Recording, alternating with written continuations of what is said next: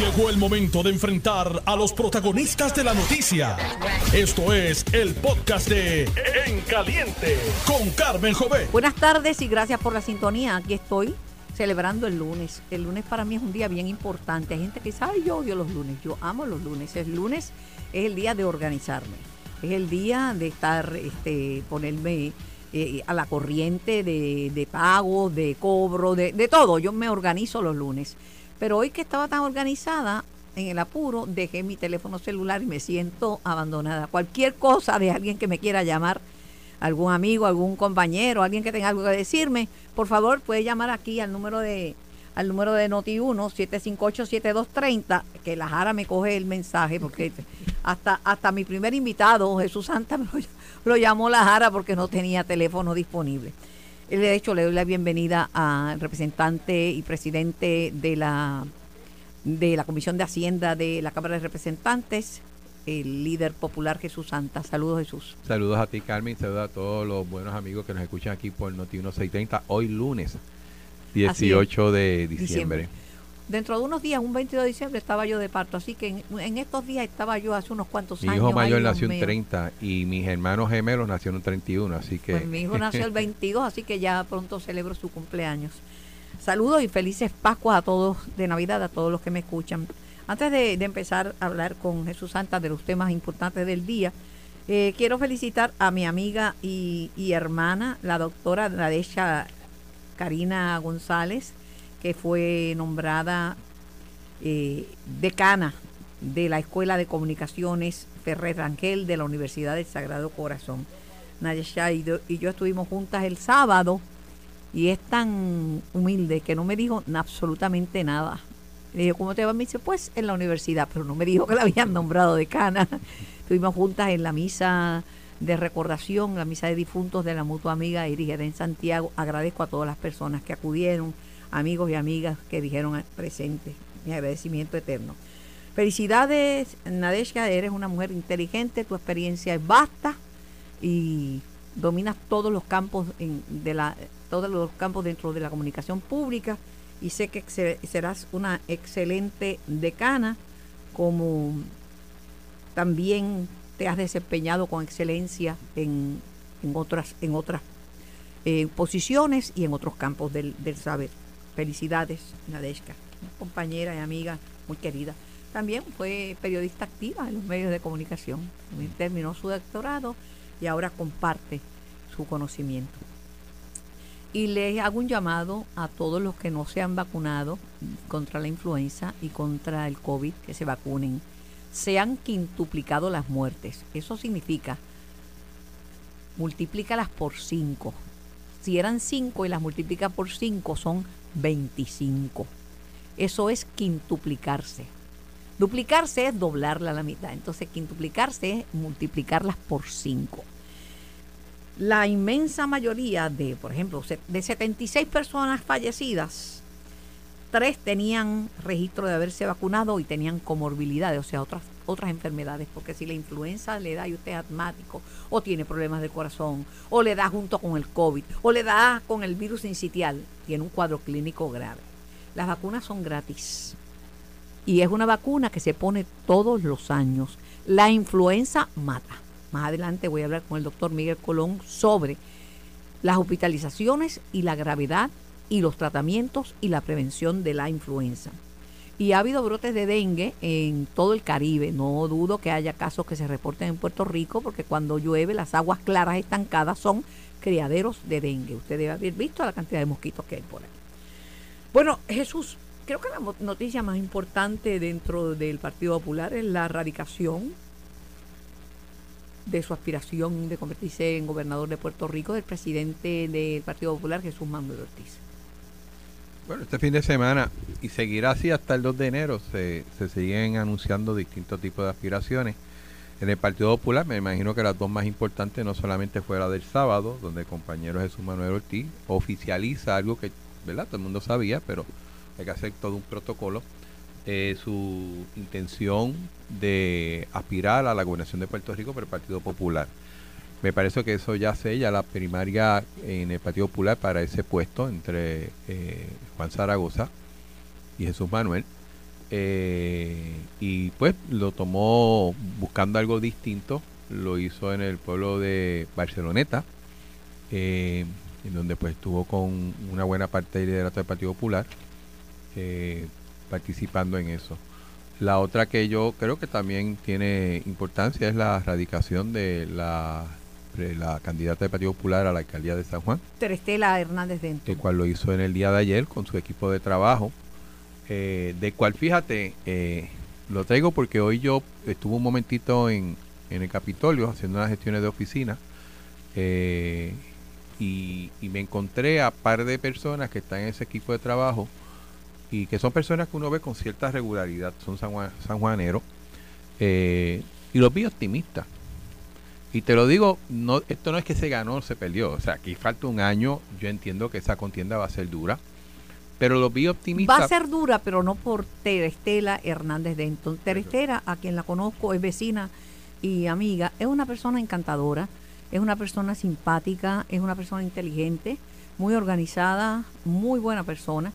Eh, pero llega muy, llega tarde a la alcaldía. La San Juan estaba abandonado. En, en San Juan, el único Manuel que sonaba era Manuel Calderón Cerame. Porque ni Pero- Manuel Natal, porque con la nueva obligación de, de- de ser líder que coordina en toda la isla, estuvo fuera de San Juan. Pero, pero una delegación de uno para un partido que llegó tercero. Por Para eso, es por eso te digo que vi a los compañeros optimistas por varias razones. Porque es una buena candidata. O sea, usted puede votar por ella, no puede votar por ella, pero es una buena candidata, una buena persona y preparada. Yo creo que tiene los quilates para eso. Y, y segundo, eh, porque de alguna manera de lo que ellos han hablado dentro de su entorno, ¿no? Pues su equipo de trabajo, eh, parece que hay plan. Hay un plan de, campaña, hay un plan de hacerse conocer a distintos sectores, hay un plan de llevar el mensaje, hay un plan de, reorganizar la estructura del partido que no se ha hecho en los últimos años. Eh, y eso le da cierto tipo de optimismo y eso es, eso es bueno. Yo creo que empezar una campaña con la gente confiada que se va a lograr un buen trabajo, pues yo creo que es bueno. Eh, por otro lado, tengo que contestarte que en el 2012, no fue hasta verano, que el Partido Popular tuvo una candidata a la alcaldía debido a la situación que sucedió con Héctor Ferrer padre, que tuvo que separarse de la candidatura que él tenía ya, ¿no? Como, como candidato a alcalde de San Juan. Y en apenas cinco o seis meses, eh, Sí, Carmen Yulín hizo, hizo un trabajo. O sea, Tienes razón. no pero- son las mismas historias, No, no, no. pero, pero cuidado con el tiempo. Ahora mismo hay un año, bueno, Pero, pero 11 mira, meses. no es lo mismo, no es lo mismo Tita con su pelo que con su pelotita. La, lo que me refiero es que eh, en esa ocasión había un trabajo, un groundwork hecho en San Juan. Y Eso Héctor es lo había trabajado, pero, pero al revés y al derecho. eso es cierto. Pero ahora, por primera vez en las del 2020 llega tercero. Tercero el Partido Popular, que el Partido Popular no ha llegado tercero nunca. Y llegó en San Juan, que es un municipio importante. Y de ahí para acá, este la, la única delegación era Manuel Calderón Cerame cuando sale Margarito Tolaza y no se ha visto movimiento. De hecho, le ha dado la oportunidad al incumbente, que ya la gente lo conoce, que haga, que haga un plan, que haga un trabajo y aunque aunque le quite méritos Jesús Manuel Ortiz, no Terestela, porque Terestela no, no, habla estilo. así, tiene otro estilo, pero de- de- de- dice que la pobreza no se tapa con brea. Jesús Manuel, la pobreza no se tapa con brea, pero las calles necesitan que las que la, que las arreglen yo- y que las embreen. Yo esta mañana oí a, a Terestela en una entrevista de televisión, de los, ¿verdad? La- los programas de televisión de noticias mañaneros, eh, y ella obviamente reconoce de que el alcalde ha hecho un tipo de trabajo eh, mejorando la- las vías de rodaje, ¿no? Como tal. Sin embargo, ser alcalde es algo más. Claro. Esa es la realidad. O sea, ser alcalde eh, conlleva cierto tipo de proyecto y no tiene que ser un coliseo romano ni nada por el estilo. Es cierto tipo de, política pública, de estructura, de proyectos para llevar la, la- ciudad a otro nivel. Y, y yo creo que ya lo que está proponiendo es eso, porque con el mayor respeto, y quiero, me, destapo aquí, yo tengo buena relación con el alcalde de San Juan también, eh, y obviamente compartí con él cuando era senador. Eh, la realidad es que fuera de ese tipo de obra, que mucha de ella viene porque hay que hacerlo, porque llegó el dinero y ese tipo de cosas, eh, yo creo que, que hace falta que la ciudad Pero- destaque. Pero Y- la ciudad. Y, y- y te voy a dar tres ciudades que han destacado y no son capital de Puerto Rico. O sea, tú tienes un Bayamón que ha logrado tener su sitial. Tú tienes un Carolina al otro lado de San Juan que ha logrado tener un sitial. Sí, pero, y pero, tienes pero- un Cagua pero- por otro lado. Time ball, time ball, time Ajá. ball. Hay algo que se llama continuidad de obra. Esos alcaldes han estado más de un término en el poder. Han estado muchos años en el poder. Y la gente, y revalidan porque la gente les da un voto de confianza. Se lo da a Ponte Dalmau, José Carlos a Ponte Dalmau, se lo da a Ramón Luis Rivera Hijo y se lo da a Wilito, definitivamente. Pero en el caso de, de- Miguel Romero acaba de llegar, este es su primer término. Ahora, lo que yo creo que es un error, en- en mi opinión, es criticar el código de orden público porque y decir que afectó a los comerciantes, porque en primer lugar, vender licor hasta las 2 de la mañana es más que suficiente. Es más que suficiente. Y segundo, porque hay más residentes que comerciantes. Son más las personas que se benefician de que haya tranquilidad, de que no le acogen en el parking ni se lo orinen frente a la casa, que, que los comerciantes. Esto mismo me lo dijo Marco Antonio Rigao, que es popular y que fue presidente de la Asamblea Sí, Municipal. Tú Yo sabes. creo que quien empezó con los códigos de orden público fue Sila María Calderón en el 2000, en la ciudad capital, que de hecho, eh, que quizás lo que pudiera haber, y esto está corriendo, es que entiendo que Don Miguel hizo un código general para todo San Juan, Sila lo hizo distinto porque no es lo mismo Río Piedra, Condado, Viejo San Juan o Caimito. O sea, San Juan tiene la particularidad que, es como distintas ciudades de una misma ciudad. Claro. Distinto pero- quizás a otros Pero municipios. yo soy vecina de la Y- calle Loíza y el, col- el código está temperado. Yo no vivo en el Viejo San Juan, pero está Por temperado. eso, pero a- lo- a- la, única crítica, y yo no lo conozco bien, sería en ese aspecto. O sea, yo entendí a Silvia cuando ella hizo el código de forma distinta en sectores distintos porque su comportamiento es distinto. Eh, obviamente en Cagua lo hicimos, porque yo participé de eso. Claro. Estaba en la legislatura municipal y se hizo general porque es más, es más homogéneo, ¿no? Así que yo creo que los códigos lo que busca es tranquilidad de la gente. Y yo entiendo que en la medida que el comerciante, que también es un residente en algún lado de la isla, y, la mayoría de ellos, si no es en ese municipio, es un municipio al lado, comprenden la situación y esto es una cuestión de educación, de crear Pero no conciencia. podemos ver, como yo, yo he visto en la calle Loíza, gente bebiendo a las 6 de la mañana y sentados en la acera. Y entonces, como los, los, los, los, los lugares comerciales, pocos tienen estacionamiento. Se estacionan en, los vecindarios aledaños y ocupan cualquier lugar. Imagínate, alguien que alguien que, está bebiendo hasta las 6 de la mañana, primero es una amenaza para sí mismo y para los demás. Por, por eso, pero para que también el código, yo sé que, aquí se ha tocado mucho de los comerciantes, eh, toca todo. O sea, va más allá del horario. O sea, el código no tiene dos páginas diciendo que el horario de los negocios cierra a las 2 de la mañana, eh, ciertos días y, y a la una otro. El código es más amplio, o sea, hay una conducta que tiene que tener todo ciudadano en una ciudad, Claro. urbana, urbana donde de- desde el tránsito, desde dónde estacionarse, Se llama civismo. donde se llama eh, civismo. Y es un código de orden público. Y en ese sentido yo creo que es, es razonable porque da unas reglas básicas para la buena convivencia. Y la convivencia se da entre Dicho residentes sea de paso, y residentes y comerciantes. no quiero olvidar que si la María Calderón endosó públicamente a Terestela Hernández Denton y- tuvo palabras de, de elogio para, para Terestela. Volviendo a, a Jesús Manuel, Jesús Manuel dice que la gente es más que un voto, es una frase muy, muy bonita, eh, pero el tema de, de que es más que números, que obviamente es una indirecta para Juan, yo creo que está equivocado, los números son bien importantes. Los números son importantes desde yo que comienzo el programa diciendo que un 22 de diciembre yo estaba de parto y tú me dices que un 30 nacieron tus hermanos gemelos y yo te- 31, 31. en 31, Y 30 imagínate. el hijo mayor mío. eh, En 30 el hijo tuyo, por partida doble. Y yo te digo que, que mi seguro social subió, porque cojo mi seguro social, este y tengo un número de seguro social, y tengo un número para el presupuesto de mi hogar, y Puerto Rico ha estado en una quiebra, que es un asunto numérico. O sea, no es de subestimar la gente que sabe números. Tú eres de la Comisión de Hacienda. Juan Zaragoza es de la Comisión de Hacienda. Si ninguno de ustedes eh, supiera eh, este domináramos los números. Exacto, este, pues, pues, este, pues mira, este, no, podían. Perdóname un segundito.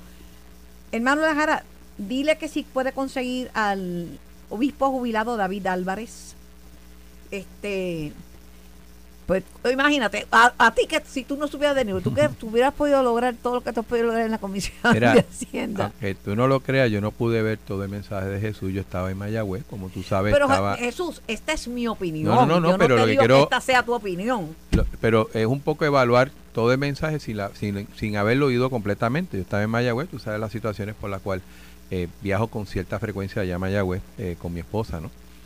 Eh, yo me imagino que lo, lo quiso traer porque la fortaleza quizás de Juan son sus números. Obviamente, una persona que la gente respeta eh, en el sentido de su conocimiento con lo que tiene que ver la situación fiscal. Obviamente, y esto lo digo yo, no lo dice Jesús, no lo dice Juan, eh, si bien es cierto es importante tú tener un conocimiento de la situación fiscal, porque la política pública tú la, tú la ejecutas en la Mira, medida que tienes recursos económicos. Mira, mientras más, mientras más uno sabe, mejor. Si no fuera porque mi hermana es tan buena con los números, yo estaría con una mano atrás y otra adelante. Primero porque ella es organizada, la gente que brega con números es bien organizada. Ella todo lo tiene archivado.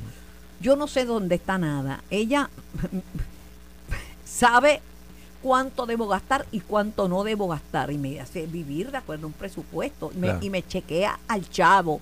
¿Y de qué es este gasto? ¿De qué es esto? Explícame de qué es esto. O sea, hace falta eso. Yo no critico. No, yo no digo que eso. Lo que pasa es que yo también entiendo, y eso lo puedo entender, te lo dice alguien que domina los números. De hecho, mi profesión como ingeniero es de números y, y como economista son números. Pero obviamente también los gobernantes tienen que tener sensibilidad. O sea, no todo puede ser número, pero todo tampoco puede ser claro, poesía. Claro, claro. Y aquí en el, en el país, lamentablemente, hay, hay unos políticos que son muy poetas, dicen muchas cosas y no hacen nada. Eh, o hay otros que toman Mira, acción tú- la, sin dijo la, cosas- cuestión. Dijo cosas que me gustaron. Dijo que el Partido Popular, hay cosas que me gustaron. Yo te, digo, te digo lo que me gustó y lo que no me gustó. Claro. Me parece que decir que la gente es más que un voto es una frase acertada y, y bonita. Eh, que no somos un partido extremista, no somos de derecha ni de izquierda. Y no de vamos a- centro. eso eso, eso es, es bueno que lo diga. Que no vamos a seguir enfrascándonos en debates sin sentido ni vamos a dejar que nos encajonen. Basta ya que nos sigan tratando de esa manera. Bueno, tiene que seguir enfrascando. Si va a ser candidato a la gobernación, tiene que enfrascarse en debates. Tiene que debatir con, con Juan y tiene que debatir, si sale eh, el candidato, con otros. can- eh, Yo he tenido la oportunidad de, a mí me encanta la política internacional y, y sigo muchísimas elecciones. De hecho, ayer hubo el, pre- el, el- el plebiscito, si se puede llamar, o referendo constitucional en Chile, el cual eh, el pueblo chileno no aceptó. no aceptó su constitución. y, y sólidamente, 55 a No, 44. no, no, no. Pero no fue ninguna bo- bobería. no fue, no fue, no fue cerrado como No, acá. no, no, no. Eh, y si hay algo que uno como elector, como humano, puede un poco descifrar de la intención de los candidatos son los debates. Claro, yo he visto otros debates que, que son un poco distintos a los que se dan aquí en Puerto Rico, eh, donde permite inclusive eh, que los candidatos se hagan preguntas, pero pero de tú a tú, como si estuviéramos en este programa Sí, de sí. radio. O sea, no no es que tal una pregunta y que tú quieras, no, no, es que estoy aquí, tú me contestas. Eso se puede hacer acá. aquí. Lo que aquí las reglas de debate las ponen los canales de televisión junto con los directores de campaña y a veces se ponen tan quisquillosos que yo que he hecho Entonces, tantos debates, ¿cuántos debates tú te crees que yo he moderado en e- esta por- vida? por eso, entonces pretenden que un candidato que un candidato en un minuto te diga la solución No, del no, no, problema de vivienda en Puerto Rico y eso es imposible. Así que eh, sí, aún así, yo creo que es el mejor recurso que puede tener un candidato para poder expresar sus ideas y está en ellos determinar el, el estilo de debate. Permíteme decir, eh, verbatim, la cita directa de lo que expresó Cira María Calderón, primera mujer gobernadora de Puerto Rico, ante la, la oficialización de la candidatura de Terestela Hernández Denton para la alcaldía de San Juan. Digo así, Terestela va a ser una gran alcaldesa porque es una mujer de mucha sensibilidad, brillante, amable, simpática, inteligentísima. Yo voy a ella. Así que, señores, tenemos una nueva alcaldesa. Y hablando de alcaldes. Oye, y esas son expresiones de una exalcaldesa, de una exgobernadora y una persona que eh, yo creo que tiene un- una simpatía del país y mucho más que después de haber terminado esas funciones sigue trabajando por el país en su fundación. Y yo he estado allí y la realidad que hace un trabajo encomiable, especialmente con, aunque cubre todo, pero especialmente con las Mira, mujeres. si es así que Tomás Rivera Chávez, cuando era presidente del Senado, y Dalmau, los chavitos de la fundación siempre los separan. Sí, Y van y ya vis- visitan a ver cómo se están gastando esos chavos y hablan con las personas que fueron impactadas, etcétera. El gobernador se huele la crisis. Y ayer, mientras oficializaba eh, Elmer Román su, su candidatura a comisionado residente y radicaba Jesús Manuel eh, y radicó este Terestela, el gobernador fue a apoyar al licenciado eh, Pablo Colón Santiago para alcalde de Ponce. Sabe que allí están las cosas color de hormiga brava y está pes- en, en Río Revuelto la ganancia es de los Bueno, pescadores. eh, Ponce no deja de ser una plaza importante eh, por la cantidad del caudal de votos que tiene. Creo que a nivel de población está después de Carolina, Bayamón y, y San Juan es Ponce, la cuarta ciudad más poblada, quinta es Cagua. Eh, eso es importante. Segundo, eh, obviamente está sucediendo unas cosas allí eh, con, con el alcalde popular, así que el PNP está viendo, o por lo menos Una piensa ver una oportunidad. Y tercero, que a nivel del distrito de Ponce, El impacto es el grande impacto puede ser grande. Para que tengas una idea, la ciudad de Ponce participa en tres de los cinco distritos representativos de la ciudad, de que tiene el distrito de Ponce. Tres de cinco.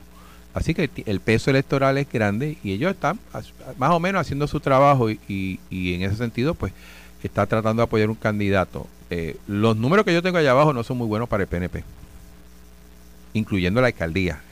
No me explique por qué, pero esos son los, los ahora digo yo, los números son los números.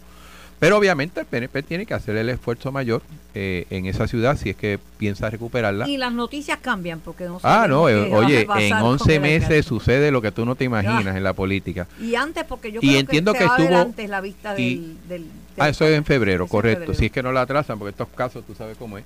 Y lo otro es que se dio la vueltita por Yauco, pero eso es más simbólico. Claro, claro. porque que de sí. Yauco es Elber Román. Que es el candidato que está apoyando a la comisionada residente. Y él Así fue que, a apoyar al candidato alcalde de Yauco. Claro. No, por eso te, dije, te estaba. o sea, esa cuestión de Yauco no es que estaba pasando por ahí a buscar una piragua. no, Hay toda una no estrategia, era- no era una piragua, simbólica. No era una piragua, ciertamente que no. Ahora, eh, es, también es mi opinión, el alcalde de Ponce perdió una gran oportunidad. El, eh, el José Luis Alma, cuando era presidente del partido, le envió nada más y nada menos que al licenciado Carlos Vicarrondo. Carlos Vicarrondo, a quien conozco de toda la vida, eh, además de ser un excelente legislador y un excelente presidente de la Cámara, llegó a, a la judicatura, eh, sirvió Decorosamente. decorosamente y honradamente, y es una persona muy querida y respetada en Ponce, y lo prácticamente le tiraron las puertas en las narices. Error. Fue un error político, eso es cierto. Yo Un creo que él que hubiera, Se hu- pagan. hubiera hecho el trabajo porque lo que se quería hacer era continuar con la re- reorganización de la ciudad. Eh, y pero- ayudar al alcalde a ver qué, qué se trataba, porque las acusaciones hay que tener en cuenta que no vienen del Partido Popular, son, vienen de empleados y ex, em- ex empleados suyos, gente que renunció y las alegaciones son serias, pero Yo lo, No que, lo yo lo que he oído es que la mayoría de las declaraciones juradas, y eso es lo que yo he oído, no las he visto, quiero ser Ujú. bien justo en esto, es que son positivas al alcalde, pero sí, pero son la- pero las declaraciones que son negativas son personas que alegan haber cogido dinero, sí, no pero, pero pero la mayoría de ellas disculpan al alcalde. sí, claro, pero O pero sea, cuando tú haces una, tú haces una Claro, de- pero si tú vas a un, un- ent- entrevistas a un, a un popular que no cogió dinero, porque no es que todos cogían dinero, eran los de su extrema confianza. es el grupo lo- de lo- Lo que te personas. estoy diciendo, inclusive a mí me sorprendió mucho el comentario de uno de los protagonistas de esto, que él no culpa al alcalde. Entonces lo ponen ahí con toda una trama, eh, o hay otros que sí, pero Hay la que- mayoría, eh, hay- pero la mayoría, pero ahora una declaración jurada a favor tiene que valer lo mismo que una en contra. Depende, si no tiene nada Porque, que ver con el pues, asunto. si no, si no hay, alguien está si no tiene ¿no? nada que ver con el asunto, pero las personas que alegadamente cogieron, esos son los que van a ser los testigos, no son todos los que están en declaración. Vamos a ver, yo creo que eso está Vamos para ver, febrero. Pero De- yo creo que el, el PNP está modos, haciendo su movimiento para tratar de, recuperar modos, esa alcaldía. La imagen del alcalde de Ponce está gravemente lesionada. Gravemente lesionada. Y en política Tú sabes que la reputación tiene que ser intachable porque la vara no es la misma que para hay, otro, cualquier hay, otro. otro- hay otra dinámica en política, la política es local. También. Allá abajo Ya veremos. las cosas corren distintas. Ya veremos, pero, bueno. cuando mandaron a Carlos Vicarrondo no era porque las cosas estaban pitches and cream. Voy a la pausa, regreso con más de En Caliente.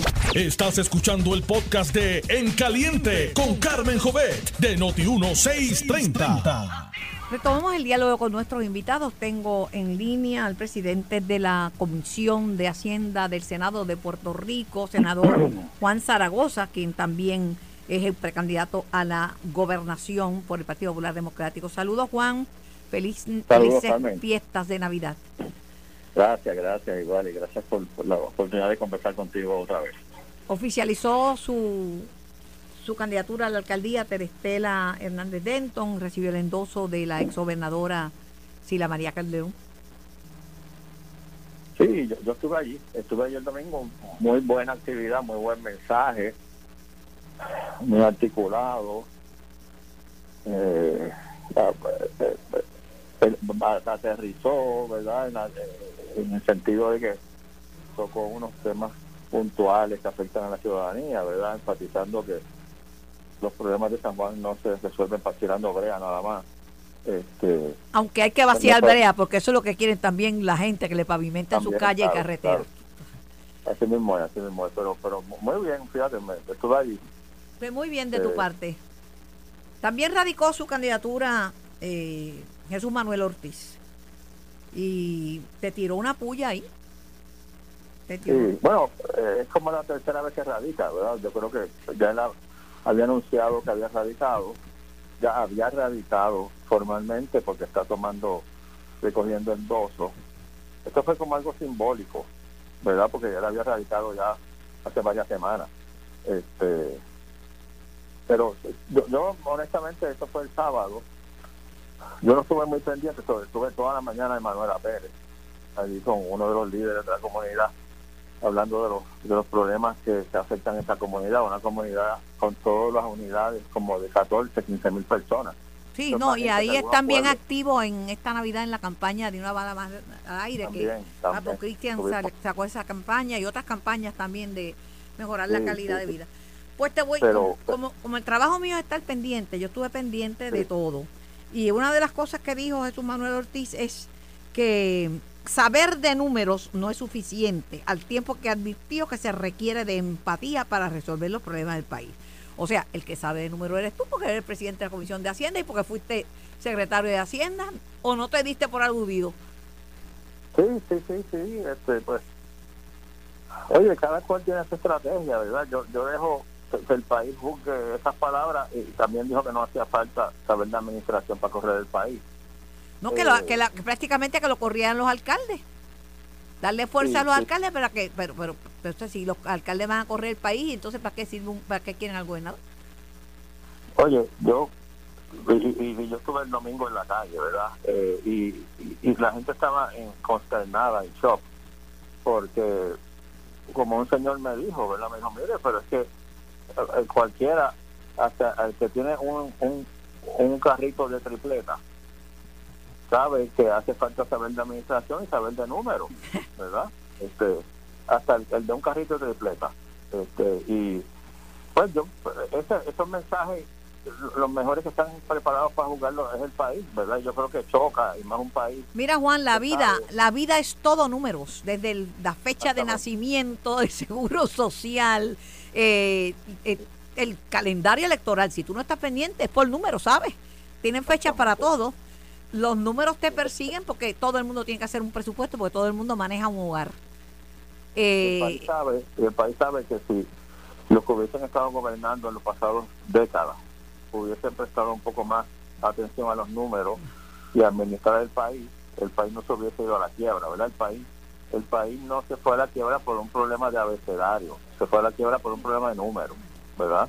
De que se gastaba más de lo que se incurría. Hay gente pues que te va a decir que, que, que a eso no hay que prestarle atención, pero pues ese perro nos mordió ya, ¿verdad? Yo creo que aquí hay muy poca gente a quien hay que recordarle que estuvimos en quiebra y que estamos en el proceso de salir y que eso se debió a mala administración y a que no prestarle atención a los números. Eh, aquel que quiera llevar el mensaje de que eso no es importante, pues no me tienen que convencer a mí. Bueno, se cayó ahí la llamada de, de el amigo Juan Zaragoza. Llámame a, Zaragoza otra vez, parece que se, se cayó y una, esas cosas pasan, mete uno el dedo equivocado. Estábamos hablando de Juan Zaragoza sobre la, la erradicación de su candidatura a la gobernación de Jesús Manuel Ortiz, que le tiró una puya que dice que saber de números no es suficiente, al tiempo que advirtió que se requiere empatía para re- resolver los problemas del país. Eh, la contestación de Zaragoza es que se requiere saber de números para todo y que sí, los que administraron al país lo llevaron a la quiebra, si hubieran estado pendientes de los números y de la sana administración, Puerto Rico no hubiera quebrado. Además que Puerto Rico no puede volver a quebrar otra vez. Ya esa experiencia la tenemos, hay que salir de la Junta, pero hay que aprender a arroparse con la sábana hasta donde, hasta donde, hasta donde alcance. Eh, pero claro, palabras sacan palabras y eh, aunque no es una persona eh, muy cáustica, eh, porque no es del dime y direte Zaragoza, metió el dedo, no fui yo, fue la Jara. Este, no fue el dedo mío, fue el de la Jara y ya me pidió perdón, está perdonado. Pues, No, pues, eh, te decía que, pues, que eh, oye, tienes que empezar a convencer a gente como tú, que eres una empresaria, que ha estado una vida luchando, porque te diga a ti que no, no hay que saber de administración para administrar su, su, su negocio y de números. Pero no te preocupes que una líder de la alianza dijo que es que nosotros no sabíamos lo que era el capitalismo y yo no he vivido nada más que en el capitalismo, nunca viví en otro régimen. Imagínate. Yo Porque el lo que es el ha, por lo capitalismo. menos- el que ha por lo menos reconciliado su cuenta de banco. Imagínate. Eh, Oye, y pues, gracias parece- a Dios que mi hermana no es CPA, porque si no hubiera sido secretaria de Hacienda antes que tú. Porque es una cosa, bueno, si no fuera por ella yo estaría. Gracias a Dios que tengo a alguien que sabe de números. Y, y es muy y es muy empática, ¿sabe? Porque no está reñido el saber de números con tener empatía, que es identificarse con las causas del, del pueblo. Pero, Y pues ese tipo de mensajes son arriesgados, ¿verdad? Cuando lo dicen en un país que pasó por una quiebra, ¿verdad? Pues, pues porque está muy tierno todavía y la gente... ¿qué eh, pasó? No. Que, pa- que estamos todavía luchando por, lo, por lo- acabar de salir de la quiebra. Que nos falta energía eléctrica. No, bueno. y con tanta necesidad en el país, pues decir que no hace falta administración y que no hace falta saber de números, pues es, un, es un- una estrategia bastante arriesgada. un poquito arriesgada, un poquito arriesgada. Eh, Sí. pero así es la- lo que me llamó la atención, que parece que él no, no va a debatir porque hizo una expresión ahí, luego hizo una, una, una introducción muy interesante de que, Puerto, que el Partido Popular es un partido que no es extremista, que es un partido este que no es de derecha y de izquierda, pero dijo que no van a enfrascarse en debates sin sentido ni van a dejar que le encajonen. Yo espero que no se refiera a debatir contigo, ¿verdad? No, posiblemente se refiere a eso, pero yo no he visto ningún interés de su parte. Bueno, Eh, así que pues yo sigo, Carmen. Mira, la semana pasada, pues como te dije, el sábado todo el día en Manuela, el día anterior todo el día con la gente de Hogares Crea. O sea, yo estoy en la calle oyendo a la gente, oyendo los, los problemas, identificando soluciones potenciales. Eh, a eso es que yo, yo me dedico. Estoy a eso es que yo le dedico mi tiempo, ¿verdad? Como candidato a la gobernación, el activo más preciado. y- y no te molesta y no te molesta saber de números. No, no me molesta. bastante bien me ha ido sabiendo de números. Y que, No me puedo quejar. y que has hecho tus chavitos, porque aunque viene de abajo, has hecho tus chavitos por saber de números. Sí, exact- exactamente, exactamente. Con esfuerzo, pero siempre pendiente a los números. No te me hagas más provecito que tienes el banco virado, no te me, no venga. Gracias Juan por contestar mi Como llamada. siempre, Un abrazo. como siempre. Gra- Gracias a ti. Era Juan Zaragoza, que también aspira a la gobernación por el Partido Popular. Hablando de los números y el mensaje de Jesús Manuel. Bueno, el Vaticano acepta la bendición de parejas homosexuales sin considerarlas matrimonio. Así estipula en un doc- documento de la Congregación para la Doctrina de la Fe de la Iglesia Católica, donde se explica en qué consistiría. Tengo al obispo jubilado de la Iglesia Episcopal, David Álvarez, fiel eh, seguidor de este Carmen, programa. bu- Saludos, obispo. tardes, saludos. Muchas gracias por la invitación y un saludo para ti y tu gran radio audiencia.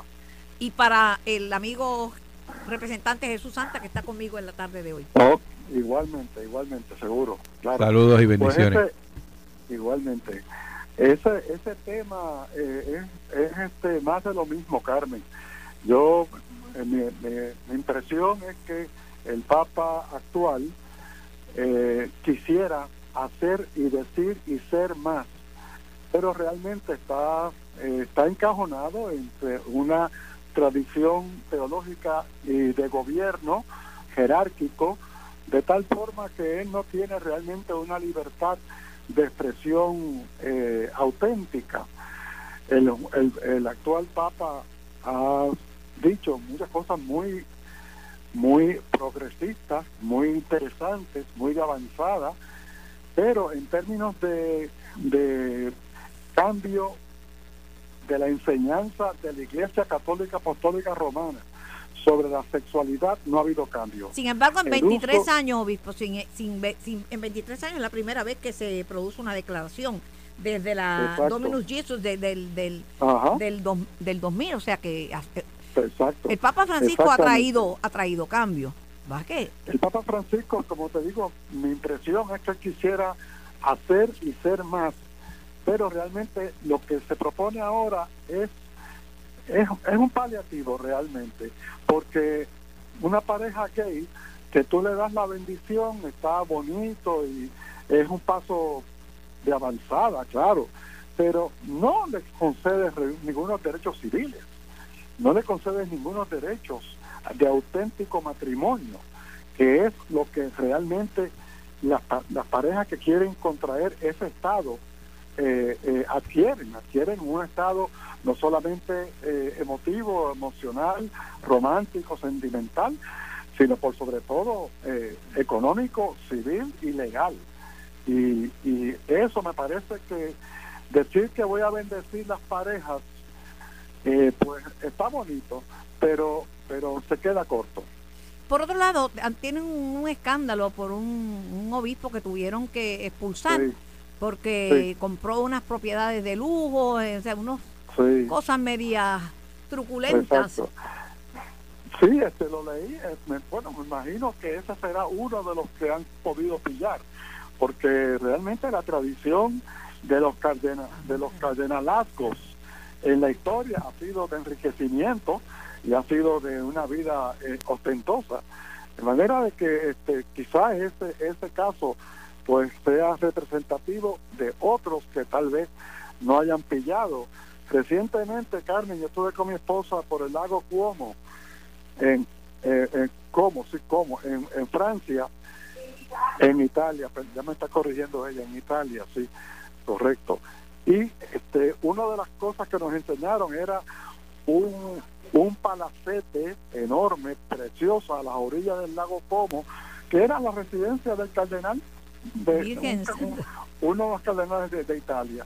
Así que pues eh, lamentablemente ninguna institución está exenta de, que haya gente que, que, pues, le falla, igual que la política, los partidos de por sí no son de gente corrupta, pero hay gente que se cuela ahí. E igualmente sucede en la iglesia, en las religiones, en, en, en, en, en las instituciones civiles, etcétera. Así que Carmen, ese, eh, yo creía que te referías al otro papa que es rebelde de Alemania, que él insiste en la ordenación de mujeres. Y ya el, el Papa Francisco, con toda su mentalidad de cambio, aún así tuvo que ratificar lo que lo que expresó Juan Pablo II de que el sacerdocio está totalmente inhibido para las mujeres. Eso es otro issue. Eh, Obispo David Álvarez, gracias por su tiempo. Sé que está jubilado, pero siempre escucha y es una persona muy informada. Claro, Carmen. Un abrazo para ti, muchas bendiciones y felicitaciones en esta Navidad. Le agradezco que me estuviera escuchando en Croacia, ¿sabes? Sí, exactamente. sí, tú sabes que soy fanático número 2000 tuyo. Muy bien, pues agradecida. Un abrazo. Adiós. Eh, se, se, une a esta conversación el senador progresista William Villafañe, que aspira al cargo de comisionado residente por esa colectividad. Saludos, senador. Saludos para ti, Carmen. Saludos también para Jesús, para todos los amigos aquí en Notiuno y para todo el pueblo de Puerto Rico. Le iba a pegar un bellón, pero no lo voy a hacer. Pero acá entre nosotros Jesús está vistiendo como un candidato. ¿Tú te has fijado? Se ha tirado una tela para venir aquí, que yo estoy toda tirada y tú también estás todo escrachado, pero mira el hombre cómo ha llegado y yo me dan ganas de ir a casa a cambiar de ropa, porque es que tengo una elegancia, una cosa de vez en cuando, Carmen. De vez en cuando. Está bien. No coge bello, ni bellones coge el hombre. Una, no hay forma. Eh, quería que, que llegaras porque eh, quería hablar de esto con, con Jesús Santa y contigo, porque yo creo que sí, que los números son importantes. Ahí difiero y saber de números es importante. Es que la Comisión Estatal de Elecciones aún está en espera por el aval de la Junta Fiscal por los 16.4 millones que necesita. Y empiezo con Jesús Santa porque la fecha que ella había dicho que era clave era el 15 de diciembre. Ya estamos a 18 y no veo nada. Tú me dirás. Bueno, como, como ya he dicho en otros programas desde verano, es más, desde antes de aprobar el presupuesto, el componente de la Comisión Estatal de Elecciones, desde el juez Colomera hasta la, la jueza que ahora está eh, interina, no sé cuál es Ratificada por el juez Anthony Cuevas Ramos. Eh, ha traído a la inquietud de la legislatura y me consta que a la Junta de Supervisión Fiscal de que primero en año electoral la operación de la comisión es mayor, por lo tanto el gasto es mayor. ¿Por qué es mayor? Uno, porque tú tienes primarias. Dos, porque tienes las primarias locales y, de los partidos, eh, ¿verdad? Demócratas y republicanos y eventualmente tiene una elección. Y porque tiene, unas, cosas tecnológicas que quieres añadir. Por ahí, por ahí voy, por ahí voy. O sea, con esos tres nada más es obvio que el presupuesto de este año que viene es mucho mayor que el que el pasado. Inclusive ese presupuesto tenía que empezar este año porque tú empiezas el año electoral en diciembre donde estamos corriendo el presupuesto actual. Y están pidiendo un dinero adicional. Adicional a que por naturaleza es mayor el, el gasto, hay varias cosas que ellos están tratando de trabajar para que la elección sea fluida, rápida y que los números sean bueno, y o la que no haya duda. a la altura del siglo XXI. Uno, las máquinas y el mecanismo de transmisión de datos de las máquinas en estos momentos está atrasada. Recuerde que este, la primera vez que se votó por máquina fue el 2016. O sea, y la tecnología cambia cada tres o cuatro años. Imagínate ya más de 10. Así que ellos tienen que actualizar eso y eso cuesta. Dos, adicionar eso con la situación que hubo con el, el escrutinio dado que las máquinas son relativamente lentas dentro de un escrutinio, están buscando comprar unas máquinas cuyo escrutinio creo que son como 400 o 500 papeletas por minuto. un montón de... y, tienen más flexibilidad porque no tienen que reprogramarla para un tipo de papeleta tan caras, ¿sabes? No son tan Pero hacen falta primero para que los resultados, una vez se dé el día, el, resultado de la noche, se verifique un conteo. Y quiero ser claro, usted puede hablar de mil cosas de la elección pasada, pero si se equivocó fue el juicio de la persona cuando adjudicó una otra papeleta, pero las máquinas fueron consistentes todo el tiempo. Las máquinas tienen partidos. Exacto, y en ese sentido, si, si, si pudiera haberla pasada a 20 veces, hicieron un íntegro popular, era íntegro popular, y si era íntegro era íntegro Y es importante ese dinero porque de otra manera puede afectar inclusive no la validez, pero sí la confianza del resultado de la elección. Y, el atraso que traería. ¿Cuánto cuesta la democracia? ¿Cuánto vale la democracia?